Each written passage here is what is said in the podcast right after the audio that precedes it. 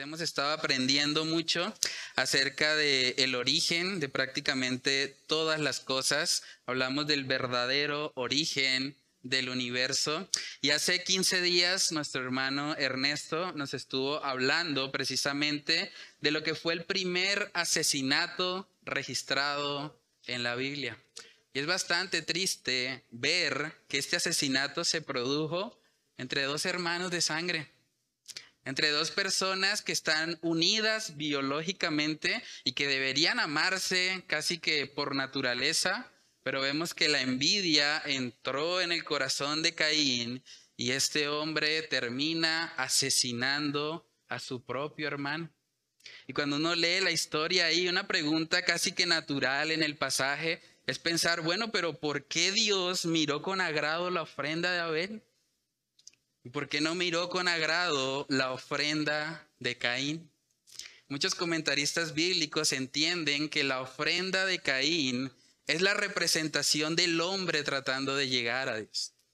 Caín era un hombre labrador de la tierra, era un hombre que tal vez pensaba que por su propio esfuerzo podía llegar, traer una ofrenda y ganarse el favor de Dios. Mientras que Abel fue un hombre que reconoció que la paga del pecado es muerte. Él reconoció que alguien debía morir, que sangre debía ser derramada por causa del pecado. Y Abel va y presenta de lo mejor que tenía, presenta un cordero ahí delante de Dios. Y vemos que a raíz de que Dios ve con agrado la, ofrenda de Abel y no la de Caín, este hombre se ensañó totalmente contra su hermano y planificó matarlo. No fue un asesinato fortuito, fue algo que él planificó hacer. Porque Caín dejó que su corazón se llenara de odio, de envidia a su, hermano, y eso le llevó a cometer el primer asesinato. Es bastante fuerte eso, y como si fuera poco, vemos que justo después de haberlo hecho, este hombre no parece tener ningún remordimiento. Después de haber matado a su propio hermano, Vemos ahí en Génesis capítulo 4, versículo 9, que el Señor se le acerca. Miren lo que dice. Y Jehová dijo a Caín, ¿dónde está Abel tu hermano? Y él respondió, no sé. Está mintiendo. Obviamente él sabe, él lo mató. Y pregunta todavía de forma descarada, ¿soy yo acaso guarda de mi hermano? Imagínense la insolencia de este hombre. Acaba de matar a su hermano y todavía el Señor le está dando la oportunidad de arrepentirse. Dios sabía que lo había matado, pero le está dando la oportunidad de que él lo reconozca. Y aún así, este hombre sigue en su insolencia. Es tremendo ver eso. Vemos ahí también más adelante que el Señor le dice que por causa de ese pecado, ahora le va a costar mucho trabajar la tierra y también él iba a ser extranjero, iba a ser errante en la tierra. Pero si seguimos leyendo ahí en el verso 13, vemos que él dice en el versículo 13, y dijo Caín a Jehová, grande es mi castigo para ser soportado. He aquí me echas hoy de la tierra y de tu presencia me esconderé y seré errante y extranjero en la tierra y sucederá que cualquiera que me hallare me matará. Y le respondió Jehová, ciertamente cualquiera que matare a Caín, siete veces será castigado. Entonces Jehová puso señal en Caín para que no lo matase cualquiera que le hallara. Ahora vemos que Caín también está exagerando el castigo que recibió. Está diciendo, Señor, tú eres demasiado malo. Me has puesto un castigo muy grande. Es demasiado grande para ser soportado. Pero vemos ahí que el Señor, en su infinita paciencia para con este asesino, el Señor le dice, voy a colocar una señal. No te preocupes por si alguien llega a matarte. Yo voy a colocar una señal para que cualquiera que te haga daño tenga que pagar siete veces por lo que hizo. En Caín podemos ver características de una persona no arrepentida. Cuando una persona no está arrepentida, primeramente no reconoce su culpabilidad. Caín teniendo la oportunidad de reconocer, he pecado, me dejé llenar de envidia, ataqué a mi hermano, perdóname Señor. Vemos que nunca hace eso. Más bien se justifica. ¿Acaso soy yo guarda de mi hermano? estás pidiendo que, que yo sea el que proteja a mi hermano? No. Eso es responsabilidad de él o tuya, pero mía no. Una persona no arrepentida no reconoce nunca su culpabilidad. Culpa a otros, pone excusas, pero no es capaz de reconocer su propio pecado. Otra característica de una persona no arrepentida es que exagera las consecuencias de su pecado y se victimiza. ¿Qué vemos en, en Caín? Está diciendo, Señor, esto es demasiado grande para mí. Está diciendo, me van a matar. ¿Conoce él el futuro? No. Pero él dice, me van a matar. Cualquiera que me vea por ahí en la calle, inmediatamente me va a matar. Él quiere realmente tener el control de lo que el Señor le está, le está colocando como castigo. Entonces vemos una persona no arrepentida y aún después de la misericordia que Dios tuvo al colocarle esta señal, vemos que Caín no muestra ninguna evidencia de arrepentimiento por lo que hizo. Seguimos leyendo ahí en Génesis capítulo 4, vamos a leer del versículo 16 hasta el final del capítulo y comenzamos este tiempo con oración. Dice ahí, salió pues Caín delante de Jehová y habitó en tierra de Not, al oriente de Edén, y conoció Caín a su mujer, la cual concibió y dio a luz a Enoch, y edificó una ciudad y llamó el nombre de la ciudad del nombre de su hijo Enoch. Y a Enoch le nació Irat, e Irat engendró a Meujael, y Meujael engendró a Metusael, y Metusael engendró a Lamec. Y Lamec tomó para sí dos mujeres. El nombre de la una fue Ada, y el nombre de la otra Sila. Y Ada dio a luz a Jabal, el cual fue padre de los que habitan en tiendas y crían ganados, y el nombre de su hermano fue Jubal el cual fue padre de todos los que tocan arpa y flauta. Y Sila también dio a luz a Tubalcaín, artífice de toda obra de bronce y de hierro. Y la hermana de Tubalcaín fue Naama, y dijo Lamec a sus mujeres, Ada y Sila, oíd mi voz, mujeres de Lamec, escuchad mi dicho, que un hombre matare por mi herida y un joven por mi golpe, si siete veces será vengado Caín, Lamec en verdad setenta veces siete lo será. Y aconteció de nuevo Adán a su mujer, la cual dio a luz, y conoció de nuevo Adán a su mujer, la cual dio a luz un hijo, y llamó su nombre Set.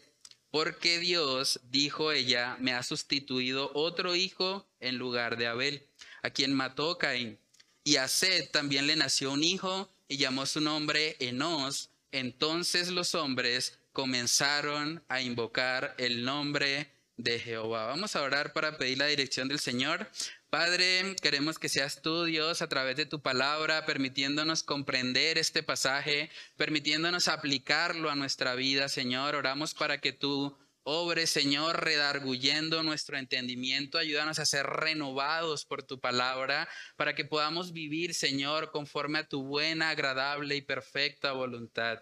Padre, oramos para que tú abras nuestro entendimiento en esta mañana y nos permitas contemplar lo que quieres que veamos, Señor, de las escrituras en este tiempo, Padre.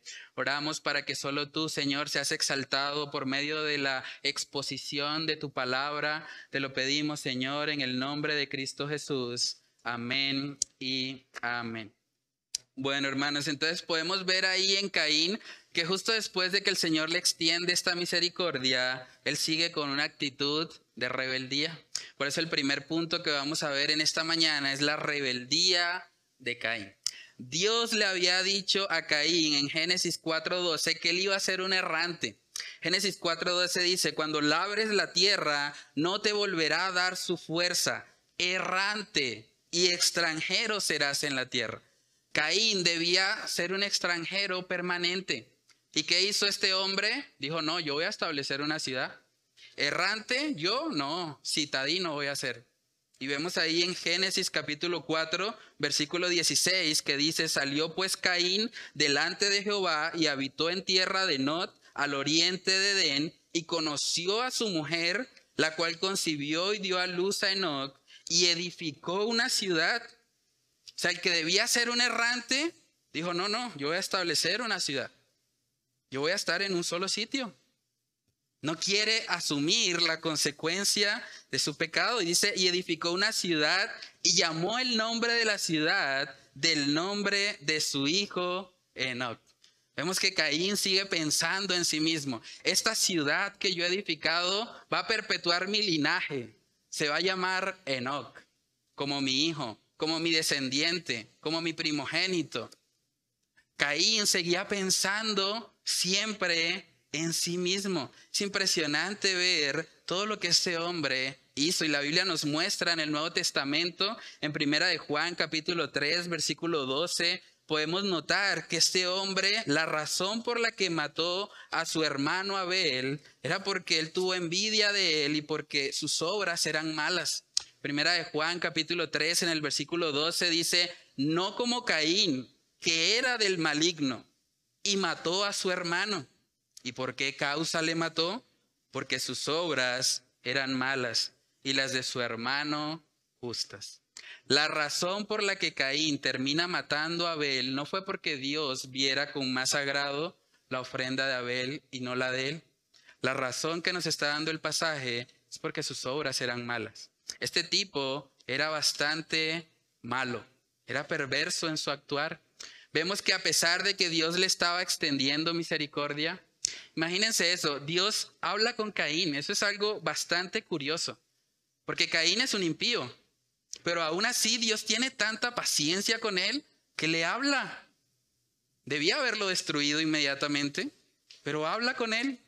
Le pregunta, ¿dónde está tu hermano? Todavía le extiende misericordia, coloca una señal visible para que nadie más le toque y una advertencia de que el que le toque va a sufrir siete veces el castigo. Pero aún así vemos dureza en el corazón de Caín.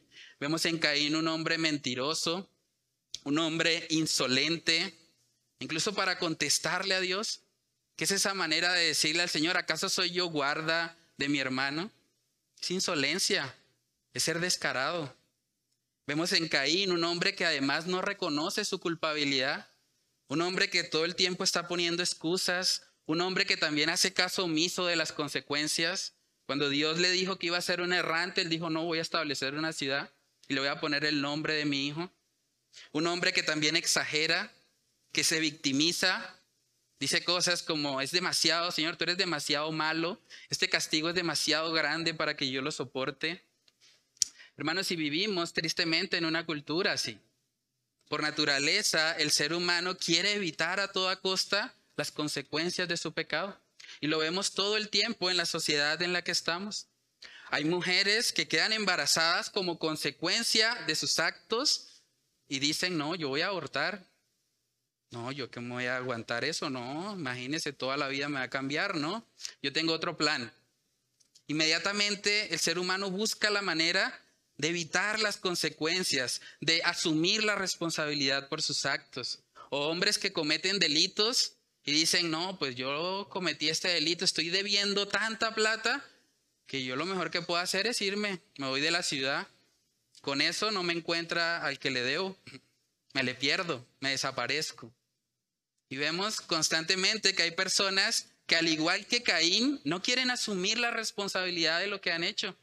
Y más bien están buscando cómo zafarse, cómo escapar, cómo construir su propia ciudad cuando Dios ha dicho que deben ser errantes. Hermanos, es triste, incluso acá en Colombia lo vemos muchos. Muchos agresores sexuales en Colombia han justificado su actuar diciendo, después de haber cometido el delito, que es que ellos eran enfermos mentales. Como saben que la consecuencia va a ser dura por lo que hicieron, porque están en el escarnio público y demás, entonces de repente dicen, no, es que yo tengo una enfermedad mental, no fui yo, me poseyó un espíritu, y empiezan a colocar excusas y trabas para tratar de buscar cómo por medio de artimañas legales logran disminuir un poco la consecuencia de lo que han hecho.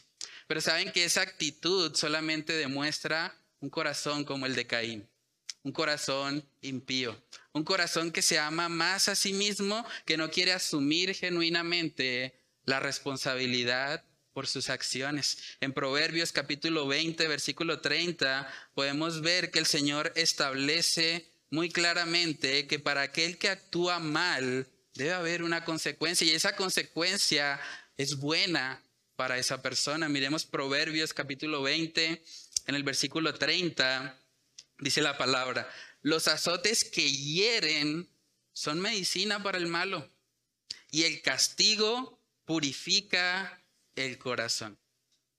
Lo que debió haber sido medicina para Caín, en realidad se convirtió en una omisión pecaminosa. Dijo, no, yo no voy a ser errante, yo más bien construyo mi propia ciudad. Vemos en Caín que él no quiere asumir la consecuencia de lo que hizo. Y es la misma actitud que vemos en este mundo caído. Hermanos, una muestra de verdadero arrepentimiento es cuando una persona está dispuesta a recibir lo que merece. Un cristiano que genuinamente se ha arrepentido delante de Dios es un cristiano que dice, Señor, si tú me mandas al infierno, sería completamente justo. Señor, eso es lo que yo merezco. Heme aquí y haz de mí como tú quieras. Si me quieres llevar, Señor, puedes hacerlo porque es lo que merezco. He pecado en contra de ti. Una muestra de genuino arrepentimiento es que estoy dispuesto a recibir la consecuencia por lo que hice. Hermanos, debemos tener claro que, que recibir las consecuencias llegan a ser una medicina, como dice Proverbios. Llega a ser algo que nos ayuda a entender la gravedad de lo que hicimos. Si no somos heridos, si no tenemos la consecuencia por lo que nos pasó, por lo que hicimos, probablemente vamos a seguir en nuestra iniquidad. Por eso el Señor permite eso. Parte del propósito que Dios tenía al traer este juicio sobre Caín era llevarle al arrepentimiento que este hombre realmente reconociera la gravedad de lo que hizo porque hasta el momento no lo ha reconocido. Tal vez siendo un errante, tal vez siendo una persona que no iba a tener mucha estabilidad en su vida, tal vez en medio de ese proceso podía haber conocido al Señor. Pero como este hombre decide andar en sus propios caminos, él busca evitar la consecuencia de su maldad. Dice Proverbios capítulo 3 versículo 11, dice, no menosprecies, hijo mío, el castigo de Jehová, ni te fatigues de su corrección, porque Jehová, el que ama, castiga, como el Padre al Hijo a quien quiere. Una de las mentiras más grandes de esta sociedad hacerle creer a los padres que si ellos castigan a sus hijos no los aman. La Biblia nos dice lo opuesto. El padre que no castiga a su hijo lo aborrece, porque lo deja totalmente a expensas de su propia maldad. Pero hermanos, debemos tener presente que la actitud de Caín es algo que nosotros debemos evitar. Cuando pecamos, cuando cometemos una falta, parte de nuestro arrepentimiento debe ser, Señor, estoy dispuesto a asumir la consecuencia por lo que hice. Estoy dispuesto, porque sé que te he fallado. En Salmos capítulo 119 podemos ver también, este es un texto precioso, el salmista reconoce la bondad que hay en el hecho de haber sido quebrantado. No es muy común escuchar a personas afirmar lo que él va a decir ahí en el verso 71. Dice, bueno me es haber sido humillado para que aprenda tus estatutos. El salmista está reconociendo que aprender sus estatutos fue un resultado de haber sido humillado. Ahora, Caín no quiso sufrir la humillación. Caín quiso seguir haciendo las cosas como a él le parece.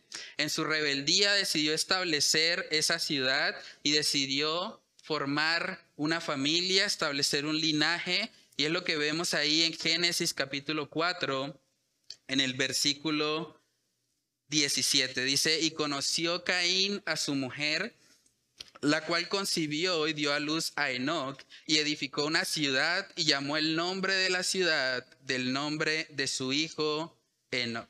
Y aquí viene una pregunta muy común en el libro de Génesis. ¿De dónde salió la esposa de Caín? Mucha gente dice, pero ¿cómo así? ¿Y la esposa de Caín? O sea, Caín iba a estar con su hermana. No podía estar con su mamá, obviamente, porque Dios había establecido que el hombre debía dejar a padre y madre. Por lo tanto, las opciones femeninas que quedarían serían sus hermanas. Y vemos en el libro de Génesis que la Biblia nos dice que Adán tuvo hijos e hijas. Adán vivió 930 años, pero Adán fue formado siendo adulto. Los 930 años de Adán eran edad fértil. pudo haber tenido fácilmente más de mil hijos y bueno, pudo haber tenido 500 hijos, 500 hijas. Es muy probable que la esposa de Caín fuese su hermana. Mucha gente se escandaliza de pronto y dice, uy, ¿cómo así? Incesto. ¿Cómo Dios va a permitir algo como eso? Saben que la única forma en que podemos obtener una descendencia de un ancestro común es que haya mezclas entre la propia parentela. Incluso la genética actualmente o la ciencia, la tecnología muestra la necesidad de que hay un ancestro común. Desde el principio vemos que ellos tenían un mandato, ¿cierto? El mandato está en Génesis capítulo 1, el mandato que Dios le da a Adán y es que ellos debían llenar la tierra.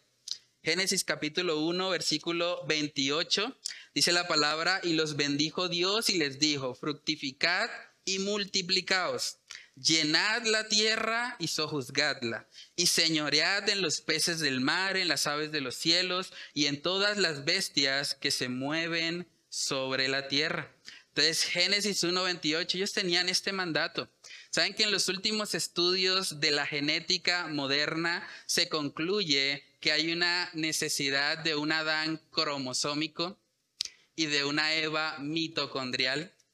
Es un estudio bastante interesante para hacer porque en términos genéticos, para rastrear el linaje de los hombres se utiliza el cromosoma Y, que es característico del sexo masculino. Y para rastrear el linaje femenino se utiliza las mitocondrias. Por eso se habla de un ADN mitocondrial. Ahora, los estudios son independientes. Pero lo interesante es que la genética moderna ha llegado a la conclusión de que el Adán cromosómico con la Eva mitocondrial debieron haber existido en una misma etapa de tiempo. Esa etapa de tiempo, según ellos dicen, correspondería a cerca de miles de años, desmintiendo la teoría de los fósiles que dice que el ser humano tiene millones de años. Bastante curioso. Ya casi están llegando a la verdad de la Biblia. Yo imagino a los científicos cuando estén allá entrando en el cielo, diciendo, gastamos dos mil años tratando de entender todo esto y estaba escrito, estaba en la Biblia. El Señor lo había ya establecido así. Adán y Eva fueron esos ancestros comunes. Ese Adán cromosómico y esa Eva mitocondrial están descritos acá. Por eso es importante que nosotros podamos filtrar lo que estamos escuchando. Los que están de pronto en el colegio, en la universidad, no traguen entero. Especialmente en las clases de ciencia y de biología. Hay muchas cosas que el enemigo ha tratado de distorsionar con la falsamente llamada ciencia, pero la Biblia es perfectamente coherente con la ciencia moderna. No hay ninguna contradicción. Podemos ver a lo largo de la historia humana que hay una necesidad de que haya un ancestro común para todas las especies. Y ese ancestro común o esos ancestros comunes eran Adán y Eva. La, la, segunda razón también por la que no hay ningún problema en que haya una relación sexual entre hermanos, entre Caín y su esposa, es precisamente que ellos tenían una genética privilegiada. Hablamos también hace poco acerca de que las personas en el libro de Génesis vivían 800, 900 años. Mucha gente también cuando ve eso dice, uy, eso la Biblia es pura mentiras. ¿Quién va a vivir 900 años? Qué exageración. Pero saben que cuando nosotros nos vamos a la palabra y la escudriñamos, podemos ver muy claramente las razones de esto. Génesis capítulo 1, verso 7 dice, e hizo Dios la expansión y separó las aguas que estaban debajo de la expansión de las aguas que estaban sobre la expansión. Y fue así. Esta agua que estaba sobre la expansión era una agua que estaba sobre la superficie terrestre y que protegía al ser humano de la radiación electromagnética. Saben que una de las razones por las cuales estamos envejeciendo es porque aquí donde estamos estamos siendo bombardeados por diferentes tipos de radiación electromagnética. Rayos gamma, rayos alfa. Esos rayos están afectando nuestro ADN, nuestras células, puntualmente los telómeros, y esos telómeros van disminuyendo su longitud y eso va haciendo que cuando la célula se reproduce, pues sea cada vez menos efectiva. Otra consecuencia de tener una capa de agua protegiendo toda la tierra es que había una alta concentración de oxígeno. Cuando uno mira la Biblia, uno puede ver que la Biblia habla de gigantes. Gigantes que eran mucho más grandes que nosotros. Incluso hay evidencia fósil de esto. Y uno dice, ¿cómo puede un ser humano medir más de tres metros? Sí, sí puede. Porque la concentración de oxígeno era tan alta porque estaba protegido, era una especie de hibernadero mundial donde la alta concentración de oxígeno permitía que las personas crecieran mucho más. Por eso vemos los fósiles de dinosaurios son enormes. Claro, vivieron en una cultura prediluviana. Cuando nosotros estudiamos la Biblia, hermanos, podemos darnos cuenta que no hay ninguna contradicción con lo que es la ciencia actual. Más bien podemos encontrar todos los errores y todas las mentiras y falacias que tratan de enseñarnos a veces como ciencia en los colegios o en las universidades. Por eso es muy importante que nosotros nos preparemos para poder dar defensa con mansedumbre y reverencia ante todo aquel que demande razón de la esperanza que hay en nosotros. Algo interesante también que podemos ver incluso hoy en día, los tratamientos más avanzados de rejuvenecimiento, ¿saben en qué consisten? En meter a las personas en una especie de cámara hiperbárica. Ustedes pueden googlearlo, se van a dar cuenta. Las personas que tienen más dinero en el mundo, Cristiano Ronaldo, tal vez algunos de los más famosos, hoy en día para perpetuar su juventud, para mantenerse bien en términos de su rendimiento y su desempeño físico, entran en una cámara hiperbárica. ¿Qué es una cámara hiperbárica? Básicamente es un lugar donde hay una alta concentración de oxígeno. Y esa alta concentración de oxígeno ayuda a rejuvenecer sus células y les ayuda a permanecer en una mejor condición física. Ahora imagínense estar en una cámara hiperbárica por siempre. No hay que pagar millones de dólares, sino que es gratis. Ese era el mundo prediluviano. Era donde ellos vivían. Y por eso su genética era privilegiada. Esa genética privilegiada permitía que entre hermanos pudiesen tener relaciones y no iba a haber ninguna afectación genética. Estamos hablando de la primera generación de seres humanos, los que estuvieron más cerca al diseño original del Señor. Por supuesto que no iba a haber una afectación. Hoy en día sabemos muy claramente que las relaciones incestuosas tienen un alto riesgo, una alta probabilidad de generar afectaciones genéticas, tumores y demás. Pero eso ha venido como consecuencia del pecado. Somos una generación que está muy alejada de lo que fue el diseño original del Señor. Incluso en el libro de Génesis, después del diluvio, podemos ver que el Señor permitió una relación entre hermanos. No sé si ustedes saben, pero Abraham y Sara eran medios hermanos. Miremos Génesis capítulo 20 Génesis capítulo 20, versículos del 10 al 12, justo después de que Abraham mintiera delante del rey para tratar de salvar su vida, vemos ahí en el verso 10 que dice lo siguiente. Dijo también Abimelech a Abraham, ¿qué pensabas para que hicieses esto? Y Abraham respondió, porque dije para mí, ciertamente no hay temor de Dios en este lugar, y me matarán por causa de mi mujer, y a la verdad también es mi hermana. Miren lo que dice, hija de mi padre, mas no hija de mi madre. Y la tomé por mujer. Aún en los tiempos abrahámicos, Dios permitió que hubiese ese tipo de relación. Ahora, más adelante, con el paso del tiempo, con el deterioro del ADN por causa del pecado, podemos ver que el Señor establece en el libro de Levítico que las relaciones incestuosas están prohibidas. Y para hoy también es algo que debemos aplicar. No debemos entrar en relaciones incestuosas. Hay que recordar que el hecho de que Dios nos muestre algo en la Biblia no quiere decir que Dios apruebe todo. Esto es muy importante porque en el libro de Génesis vamos a estar viendo que en numerosas oportunidades aparecen cosas que van en contra de lo que Dios ha establecido en el Nuevo Testamento. Pero eso lo permite el Señor para que nosotros también aprendamos de esos errores. Vemos Levítico capítulo 18, versículos del 6 al 11. Vemos que ahí dice muy claramente, ningún varón se llegue a parienta próxima alguna. O sea, lo que pasaba en el libro de Génesis ya no está permitido. Para descubrir su desnudez, yo Jehová. Y miren lo que dice, la desnudez de tu padre o la desnudez de tu madre no descubrirás. Tu madre es, no descubrirás su desnudez.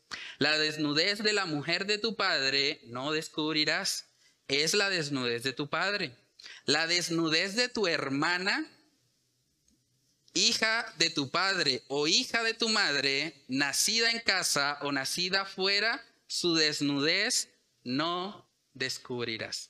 La relación entre Abraham y Sara no hubiese sido posible en el tiempo levítico. Dice en el verso 9, la desnudez de tu hermana, hija de tu padre o hijo de tu madre, nacida en casa o nacida afuera, su desnudez no descubrirás. La desnudez de la hija de tu hijo o la hija de tu hija, su desnudez no descubrirás, porque es la desnudez tuya. La desnudez de la hija de la mujer de tu padre, engendrada de tu padre, tu hermana es. Su desnudez no descubrirás. Entonces vemos que con el paso del tiempo el Señor empieza a legislar esto y a decir, bueno, ya no más. Ya esto no va a ser más permitido, su ADN ha sido tan dañado que ahora es peligroso que ustedes tengan este tipo de uniones. Entonces lo voy a prohibir en mi ley. Otra cosa que vemos aquí en el libro de Génesis que el Señor permitió pero no aprobó es la bigamia. Vemos al primer hombre que tuvo dos esposas. ¿Era parte del diseño de Dios? No. Pero este hombre lo hizo también en rebeldía y en una actitud prepotente delante del Señor. Miremos Génesis capítulo 4, versículo 19, dice, y Lamec tomó para sí dos mujeres. El nombre de la una fue Ada y el nombre de la otra Sila. Y Ada dio a luz a Jabal, el cual fue padre de los que habitan en tiendas y crían ganados. Y el nombre de su hermano fue Jubal, el cual fue padre de todos los que tocan arpa y flauta. Y Sila también dio a luz a Tubalcaín, artífice de toda obra de bronce y de hierro, y la hermana de Tubalcaín fue Naama. Lo segundo que podemos ver aquí en esta mañana es la prepotencia de Lamec. Este hombre era muy prepotente. Se nota que había sido influenciado probablemente por Caín. Este hombre abiertamente, aun cuando él sabía muy probablemente lo que Dios había establecido en el diseño original, es probable que Lamec hablara directamente con Adán. Es probable que él escuchara de Adán el relato de la creación, de cómo él al principio estaba solo y no se encontró ayuda idónea para él. Y Dios le proveyó una mujer, una esposa. Pero aún así vemos a este hombre actuar abiertamente en rebeldía en contra de lo que Dios había establecido. En Génesis capítulo 2, verso 24 vemos que Dios establece, por tanto, dejará el hombre a su padre y a su madre y se unirá a su mujer, singular, no a sus mujeres. Pero la Meg se hizo de la vista gorda, no le importó. Dice ahí el texto, y serán una sola carne. Probablemente este hombre, Lamec, trató de imitar la rebeldía, el mal testimonio, la prepotencia que vio en Caín. Este hombre tomó para sí dos mujeres, cosa que no era el diseño de Dios. Y las consecuencias las podemos ver ahí mismo. Este hombre estaba lleno de jactancia. Probablemente estaba pensando, yo tengo dos mujeres, soy superior a los demás. Pero no se daba cuenta que solamente estaba mostrando la debilidad de su carácter. No era capaz de controlar sus propios impulsos y no era capaz de amar a una sola mujer para toda la vida. Un hombre que se cree fuerte, pero que en realidad es un debilucho. Dice Génesis capítulo 2, verso 23, y dijo la Meca a sus mujeres, miren la prepotencia de este hombre, dijo, Ada y Sila, oíd mi voz, está hablando a sus dos esposas, mujeres de la Mec, escuchad mi dicho, que un varón matare por mi herida y un joven por mi golpe. Si siete veces será vengado Caín, la Mec en verdad setenta veces siete lo será. ¿De dónde sacó él esta idea? ¿Cómo supo él que Caín, el castigo para Caín o, la protección de Dios para Caín era que si alguien le hacía daño recibiría siete veces el daño que le hizo. Probablemente lo habló con Caín. Lamec era el séptimo de la generación de, de, Caín, del linaje de Caín. Pero estamos hablando de personas que vivían 900 años. Personas que perfectamente podían tener una amistad por más de 500, 600 años de diferencia. Era completamente plausible. Y podemos ver aquí que la Mec, en su jactancia, nótese que no fue Dios esta vez el que dijo eso. Cuando hablamos de lo que pasó con Caín, fue el Señor el que dijo que cualquiera que matare a Caín siete veces será castigado. Pero este hombre, él mismo en su jactancia, le dice a sus dos mujeres, si alguien me toca, cuando yo mate a otro, cuando golpea a un joven, ese 70 veces 7 será castigado. ¿Y por qué? Porque lo dice la Mec. No lo dijo el Señor. Vemos en, en la Mec una actitud de prepotencia. Un hombre que estaba completamente apartado del Señor. Un hombre que no le conocía. Y, y sus actos así lo evidencian. Un hombre que estuvo dispuesto a tener dos mujeres, se jactaba sobre ellas, podemos ver las consecuencias del pecado, hermanos. Cuando un hombre no es de buen testimonio, no solamente afecta, se afecta a sí mismo, afecta a su entorno. Esa idea de que yo puedo pecar tranquilo es mi problema, es mi vida, es una mentira. Es su vida y de todos los que lo están viendo. Se tiene la responsabilidad delante de Dios de ser un buen testimonio. Ahora, Caín no lo fue y vemos que su linaje está evidenciando una conducta rebelde y perversa. Algo que llama la atención también de este pasaje es ver el desarrollo tan rápido que ellos tuvieron. Es impresionante eso. Estamos hablando de la primera generación de seres humanos y habla puntualmente de que ya tenían ganadería, ya habitaban en tiendas, o sea, ya no vivían a la intemperie, ya habían hecho sus tiendas, produjeron instrumentos musicales. ¿Quién les enseñó cómo era el arpa? Impresionante. Eran genios. La flauta. ¿Quién les enseñó a tocarla? Es impresionante eso. Vemos también que dice que trabajaban el bronce, el hierro. Vemos ahí la metalurgia, la edad de bronce, aquí está. Impresionante. ¿Saben que una de las mentiras que trata de, enseñarnos la evolución es que supuestamente nosotros somos la generación más evolucionada? Eso es mentiras. Esta gente era brillante. ¿Quién les enseñó todo eso? ¿Cómo llegaron a ser buenos músicos? Es impresionante. Tenían una habilidad sobrenatural dada por el Señor. ¿Saben que nosotros en vez de ser seres evolucionados, más bien somos involucionados? Por causa del pecado hemos venido deteriorándonos. Esta generación es menos inteligente. Aunque la gente dice, uy, ¿cómo ha avanzado la tecnología? Sí, la tecnología. Pero enséñele a un hijo lo que sabía su abuelo, lo que sabía su tatarabuelo. No saben hacer las mismas cosas. Estamos ante una generación que tiene mucho conocimiento superficial de muchas cosas, pero que desconoce los fundamentos. Y aquí podemos ver muy claramente que esta primera sociedad se basó en la agricultura y en la ganadería el sector primario de la economía. ¿Recuerdan las clases de sociales? Aquí está. Aquí podemos hacer una clase de sociales.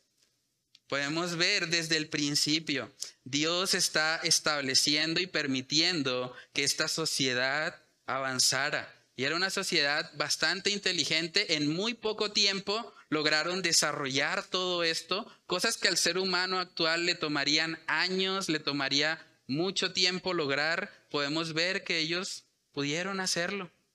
Pero saben que a pesar de todos los desarrollos que podían tener, toda la tecnología, la inteligencia, el haber desarrollado la metalurgia, el haber sido eh, creadores de sus propias carpas, de haber estado eh, incluso practicando la música de forma excepcional, podemos ver que esta gente tenía un problema grande y es lo que nos comentaba nuestro hermano Yesida al principio.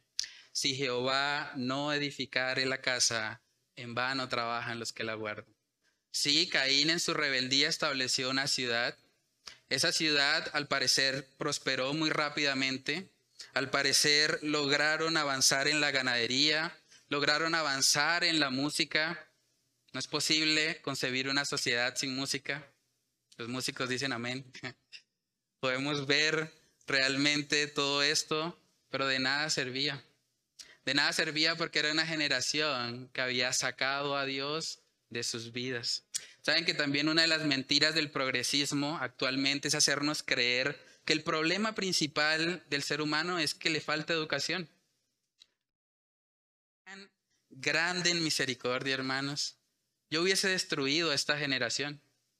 Yo no tengo la paciencia suficiente para soportar todo lo que ellos estaban haciendo. La prepotencia de un hombre como Lamec, la prepotencia de un hombre como Caín. Pero a pesar de eso, vemos que Dios tiene misericordia y envía una generación completamente diferente al linaje de Caín.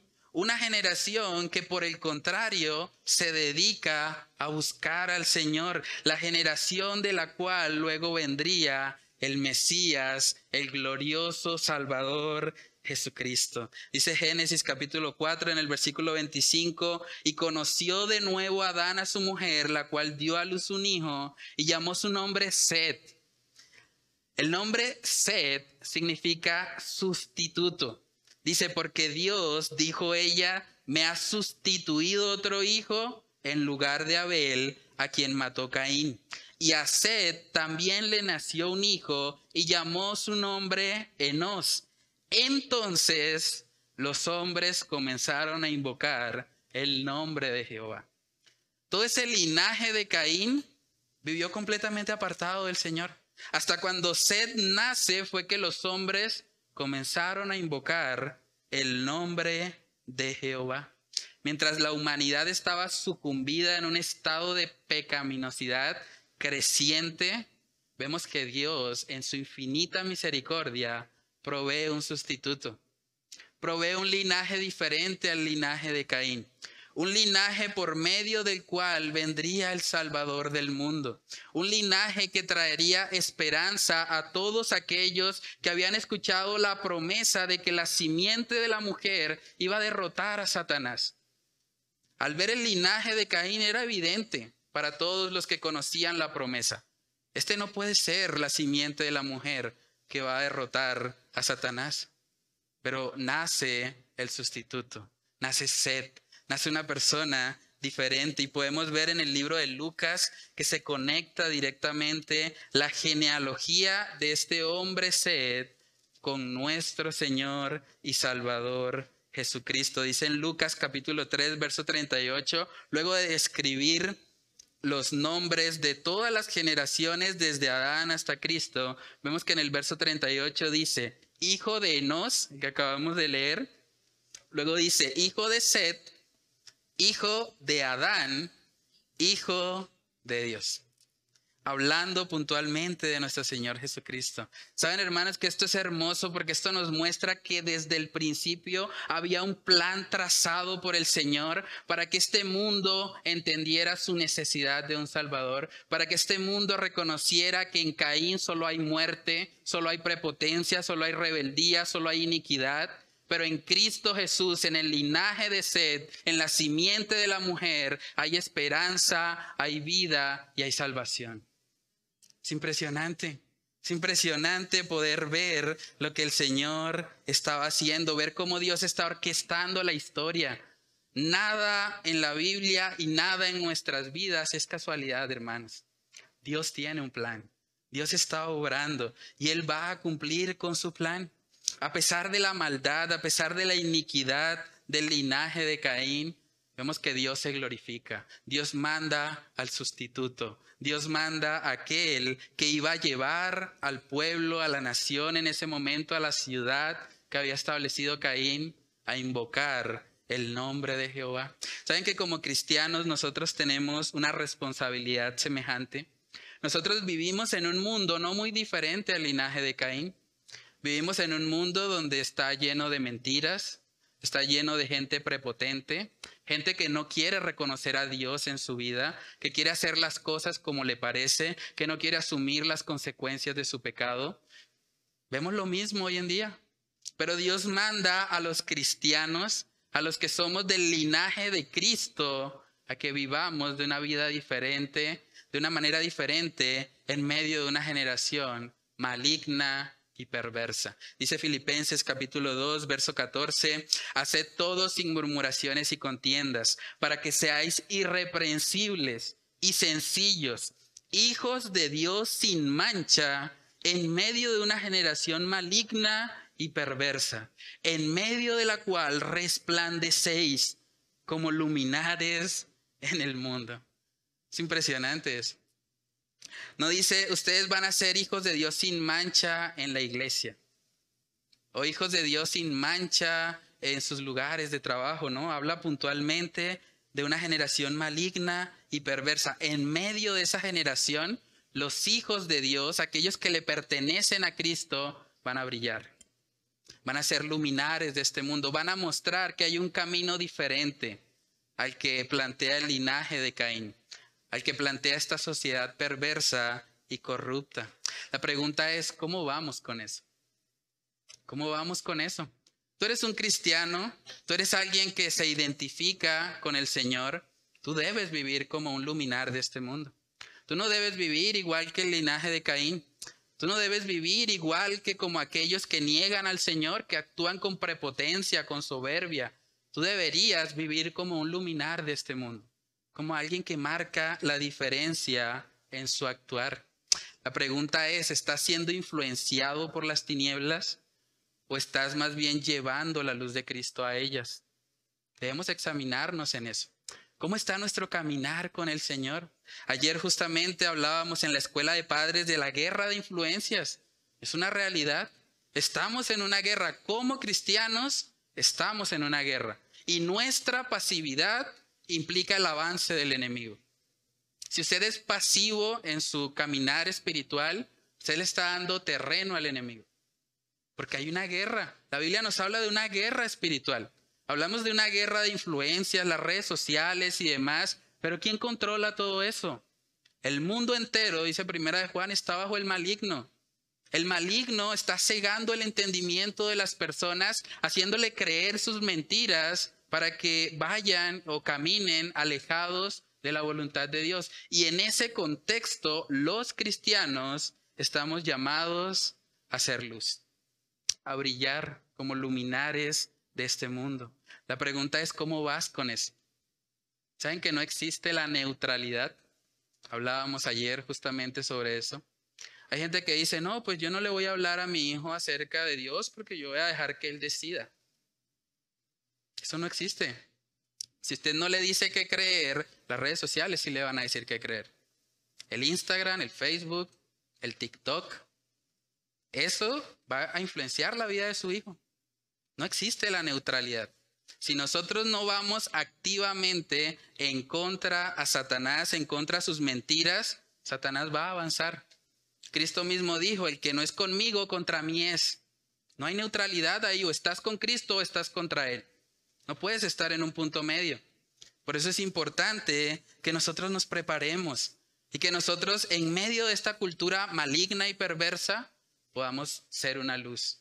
Podamos ser como el linaje de Seth en medio de la generación de Caín, mostrando que los cristianos invocamos a nuestro Dios. Dice en Romanos capítulo 12, hablando puntualmente también de esa guerra espiritual, de no dejarnos no permitir que este mundo sea el que moldee nuestra manera de pensar. Dice en Romanos capítulo 12, en el versículo 1, así que, hermanos, os ruego, dice Pablo, os ruego por las misericordias de Dios que presentéis vuestros cuerpos en sacrificio vivo, santo, agradable a Dios, que es vuestro culto racional. No os conforméis a este siglo, sino transformaos por medio de la renovación de vuestro entendimiento, para que comprobéis cuál sea la buena voluntad de Dios, agradable y perfecta. Hermanos, no conformarse a este siglo demanda una obediencia activa. Usted no puede vivir su vida espiritual de forma pasiva. Usted no puede esperar que las redes sociales disipulen a sus hijos. Usted no puede esperar que el colegio disipule a sus hijos. Usted no puede esperar ni siquiera que la iglesia disipule a sus hijos. Usted tiene la responsabilidad delante de Dios de enseñar a sus hijos, de instruirlos en el temor del Señor. Entonces, hermanos, no seamos pasivos en nuestro andar. No solamente tiene que ver con la crianza, tiene que ver con nuestras vidas. No podemos ser pasivos. Necesitamos vidas fuertes de oración. Estamos en una guerra. Aunque no la veamos, físicamente, con nuestros sentidos, estamos en una guerra.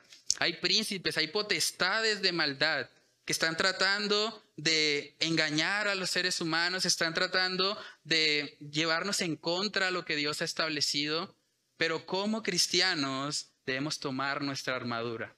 Debemos vestirnos de toda la armadura de Dios y pelear la batalla para gloria y honra de nuestro Salvador y en el poder del Espíritu Santo no en nuestras propias fuerzas. Pero hermanos, no podemos ser pasivos ante una generación maligna y perversa.